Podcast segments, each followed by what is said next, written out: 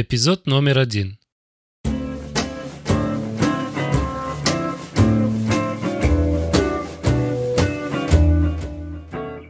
Canadian Russian Speaking Production Network и VS Solutions представляют VS Finance Academy – канал подкастов о финансах и все, что с ними связано.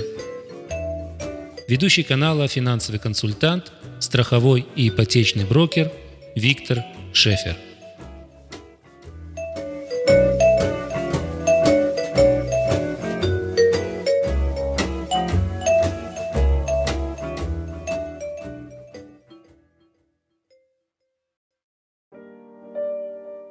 Друзья, сегодня я хочу вам сообщить о законе, который был оглашен вчера и который вступит в силу 17 октября 2016 года. К сожалению, это не очень хорошая новость для очень многих клиентов, особенно для тех, которые хотят купить дом с маленьким даунпейментом. Но прежде чем я буду говорить о плохих новостях, я вначале хочу вам дать и хорошую новость. Сегодня мы совместно с CRSPN открываем официальный подкаст-канал под названием VS Finance Academy – этот канал будет служить VS Solutions для информативных передач от нас нашему слушателю. Как вы, наверное, уже знаете, это не первый подкаст, который я делаю. Я уже сделал 5 подкастов через CRSPN, которые будут интегрированы в мой канал.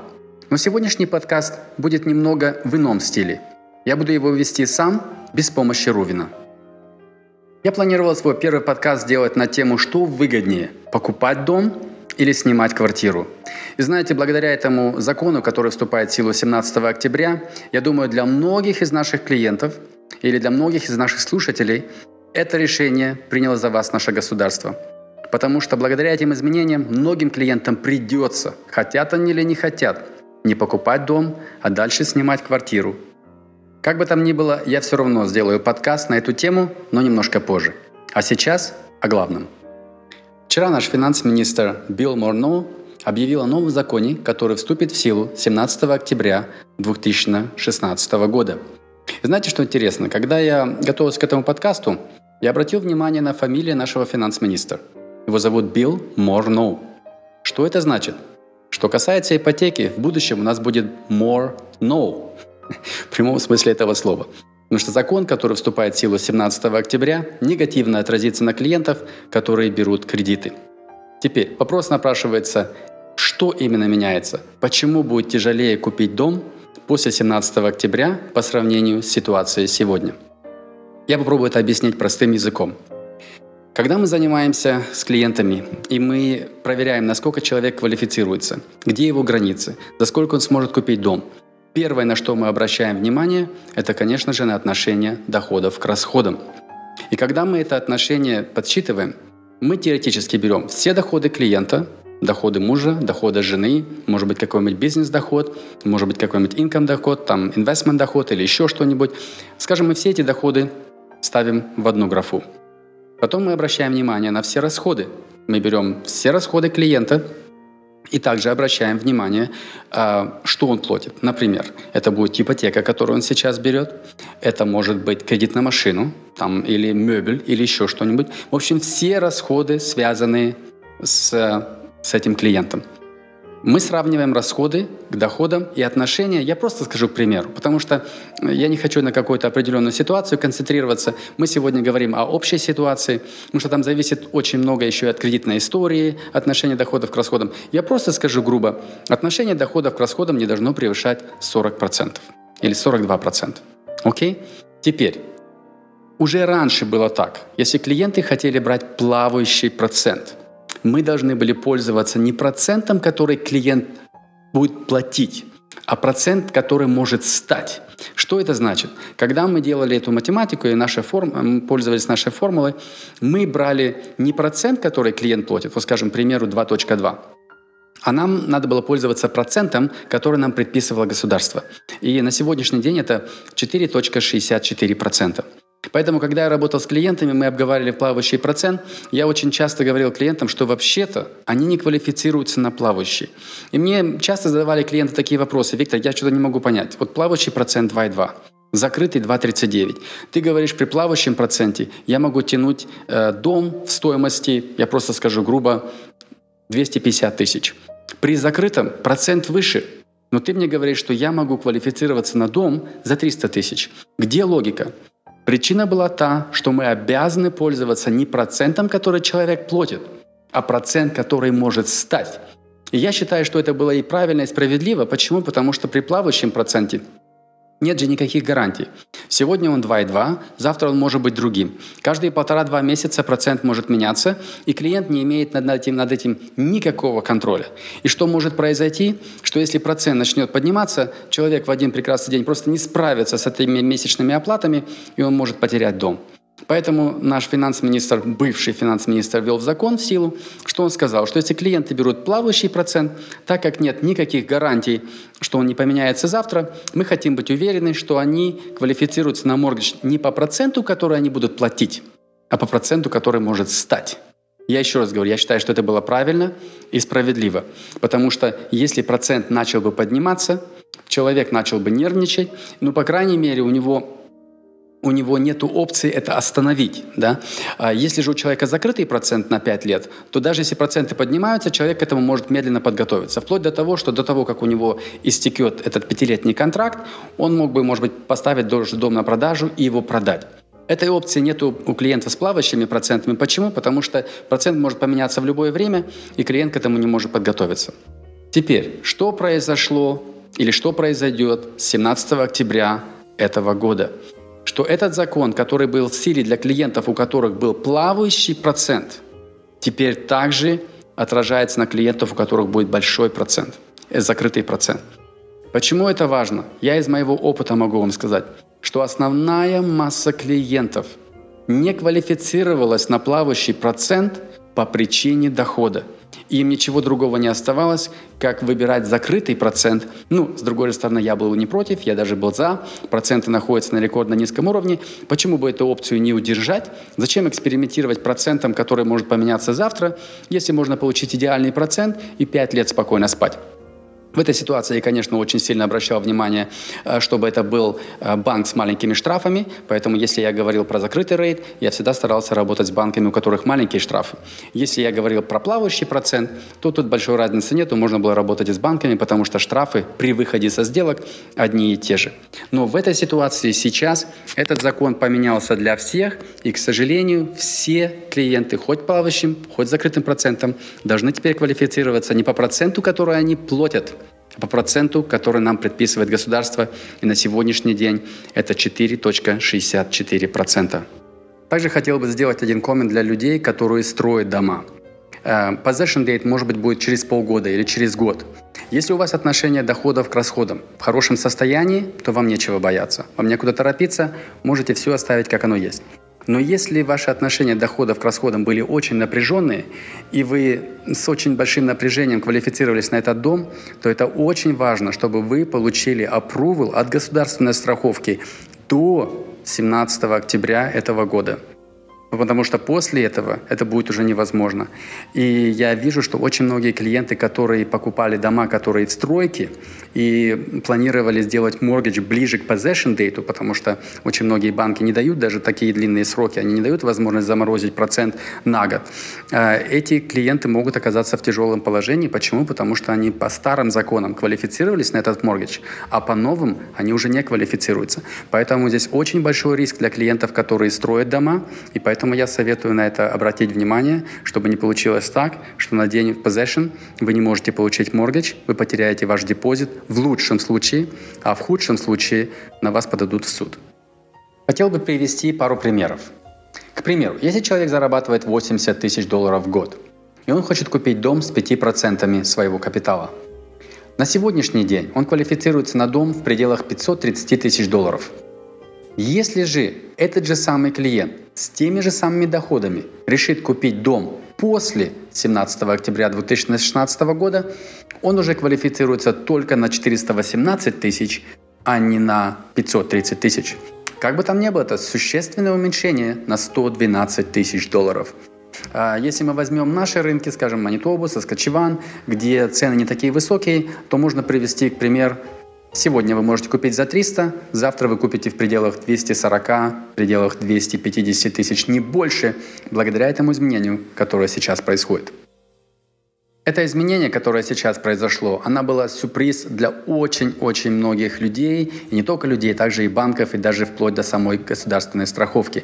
Сегодня очень многие банки уже сообщили о том, что они напишут заявление государству или нашему государственному заведению, скажем, э, людям, которые занимаются именно этой частью э, в нашем государстве, они хотят написать жалобу с тем, что почему с ними никто это не обговаривал, почему закон вступает в силу и уже определенные условия без того, что они хотя бы консультировались или советовались э, с банковским миром.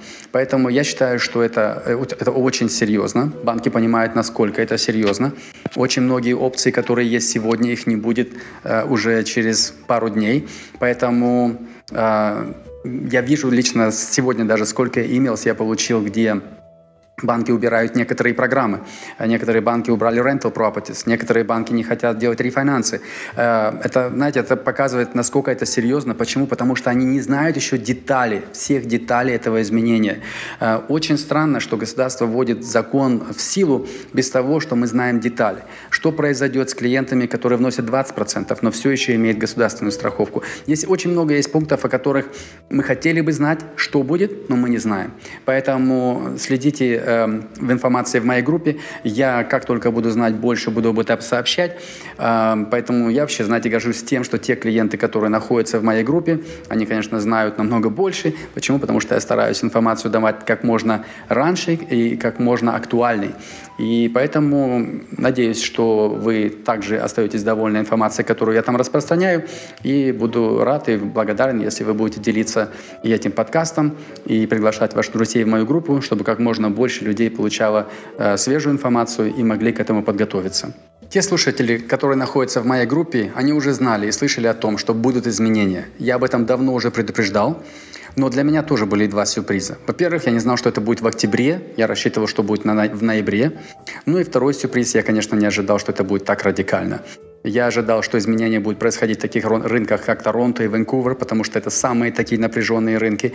И, знаете, может быть, было бы это и правильно, но, к сожалению, этот government сделал так, что этот закон вступает в силу для всех, несмотря на то, где мы живем и в каком, в каком рынке мы находимся.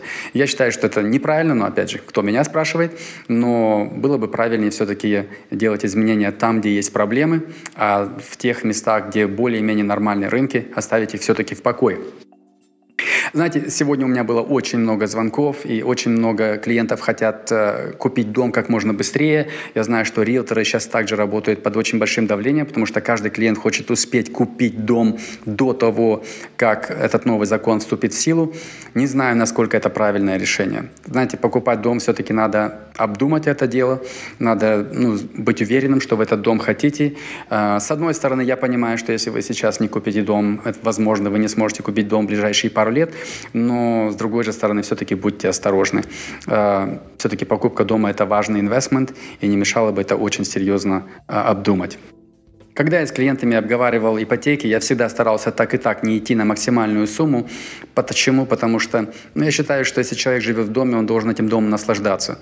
Если только потому, что он квалифицируется на 500 тысяч, это не значит, что он должен купить на 500 тысяч. Особенно если я посмотрю рынки Ванкувера и Торонто, так как я предлагаю сервис во всей Канаде, там люди покупают очень дорогие дома, и иногда посмотришь на отношение доходов к расходам, оно очень напряженное. Поэтому иногда даже, знаете, от себя думаешь, что вообще-то это ошибка. Человек не сможет наслаждаться этим домом. Как бы там ни было, если человек все-таки решил, и у него, может, есть какие-нибудь дополнительные доходы, которые, о которых я не знаю, то, конечно же, я сделаю все, чтобы эта сделка прошла. И вообще, даже что касается этого изменения, вы понимаете, что на одном месте я никогда стоять не буду. У меня серьезный тим, у меня тим состоит из 10 человек. А, я уже обдумал очень много опций, и у меня уже очень много идей, что я буду делать в будущем, а, чтобы мои клиенты и дальше были в состоянии покупать дома, которые они хотят. Как бы ни было, я обязательно укажу на риск, и, и постараюсь человека все-таки убедить, что, может быть, ему не мешало бы купить дом за 400 вместо 500. Но, по крайней мере, всегда есть опции. Но об этих опциях я, конечно, сейчас говорить не буду, потому что одно могу вам сказать, что мои подкасты, мои семинары, мои тексты читают не только слушатели или мои клиенты, но также читают и мои конкуренты. И они очень много от этого учатся. Поэтому не хочу моим подкастам учить своих конкурентов. Поэтому, если у вас будут вопросы на эту тему, обращайтесь ко мне в личку. Хочу также немножко насторожить, что сейчас у нас очень большой наплыв, поэтому я немножко с задержкой, может быть, буду отвечать. Обычно те, которые со мной коммуницируют на Facebook, они понимают, с какой скоростью я отвечаю, но сейчас у нас будут немножко будут маленькие задержки, поэтому сразу заранее прошу э, прощения за это. Но поверьте мне, если какие-нибудь опции будут, они у нас будут. Э, банки нас обслуживают не потому, где я живу, а банки нас обслуживают по тому, какой у тебя статус. И благодаря тому, что я нахожусь в нашей провинции уже 8 лет на первом месте, а нас все-таки 250 человек, а в Канаде я нахожусь на 28 месте, а нас больше 30 тысяч человек, поэтому у меня очень много опций. Поэтому буду рад, если в будущем будете к нам обращаться. У нас всегда будут опции, о которых я сейчас не хочу говорить в подкасте, потому что не хочу учить или тренировать моих конкурентов. Также вкратце я хотел бы поговорить еще о других изменениях, которые было анонс вчера. Одно из них, наш финанс-министр хочет приостановить поток денег в Канаду из-за рубежа. А, мы уже знаем, что некоторые изменения произошли в Ванкувере, где люди, которые не находятся в Канаде, не живут в Канаде, не имеют статус в Канаде, а, должны платить 15% дополнительный налог при покупке дома. Это серьезное изменение. Почему? Потому что если человек покупает дом за 1 миллион, он должен дополнительно внести 150 тысяч долларов за налоги. Знаете, с другой же стороны, если посмотреть, кто покупает эти дома, я не думаю, что это сильно на них отразится. 150 тысяч больше, 150 тысяч меньше большую роль не сыграет. Но изменения, которые происходят сейчас, они хотят избежать того, чтобы люди, которые не живут в Канаде, покупают дом в Канаде и потом при продаже декларируют его, вот это был их дом, единственный дом, то вы же знаете, что есть exemption, tax exemption или вообще не облагается налогом. Сейчас это все будет проверяться. При продаже дома человек должен доказать, что он физически жил в этом доме, и только эта часть времени, которая он находился в этом доме, не будет облагаться налогом. Поэтому нужно будет показывать доказательства. Какие, я еще не знаю точно, но это, скорее всего, будет доказательство, что человек там был прописан, что он там жил, и это время, которое он находился в этом доме, не будет облагаться дополнительным налогом. Если же человек не находился в стране, ему придется платить налог намного больше. Это, конечно, не задевает тех клиентов или людей, которые покупали дом, физически жили в нем с первого дня и до продажи, все остается по-старому, но это именно касается тех людей, которые, может быть, покупали дом, не находились в нем или жили только частично в этом доме, то здесь будет э, требоваться дополнительное доказательство, чтобы точно показать, сколько человек прожил, и от этого будет уже отталкиваться наша налоговая. В прошлом это было очень легко купить дом, продать и сказать, что это был твой дом. Сейчас или в будущем нам придется это доказывать. Поэтому опять о чем это говорит? Что если человек не живет в Канаде, но хочет декларировать дом как свой, это будет в будущем невозможно. И это может быть немножко, опять же, это будет хорошо для CRA, они заработают на этом больше денег. Насколько это отразится, конечно же, на рынок, э, я не знаю, я думаю, это не отразится на рынок, но для CRA это будет дополнительный доход в будущем. Если вы считаете, что этот подкаст был полезным, буду рад, если вы поделитесь с ним вашими друзьями. Также буду рад, если вы присоединитесь к моей Facebook-группе VS Financial Group. И также, если вы подпишетесь под моим подкаст-каналом VS Finance Academy или присоединитесь к моему YouTube-каналу. Желаю вам всего хорошего и надеюсь, что в следующий раз буду давать вам хорошие новости, а не такие плохие новости, как сегодня.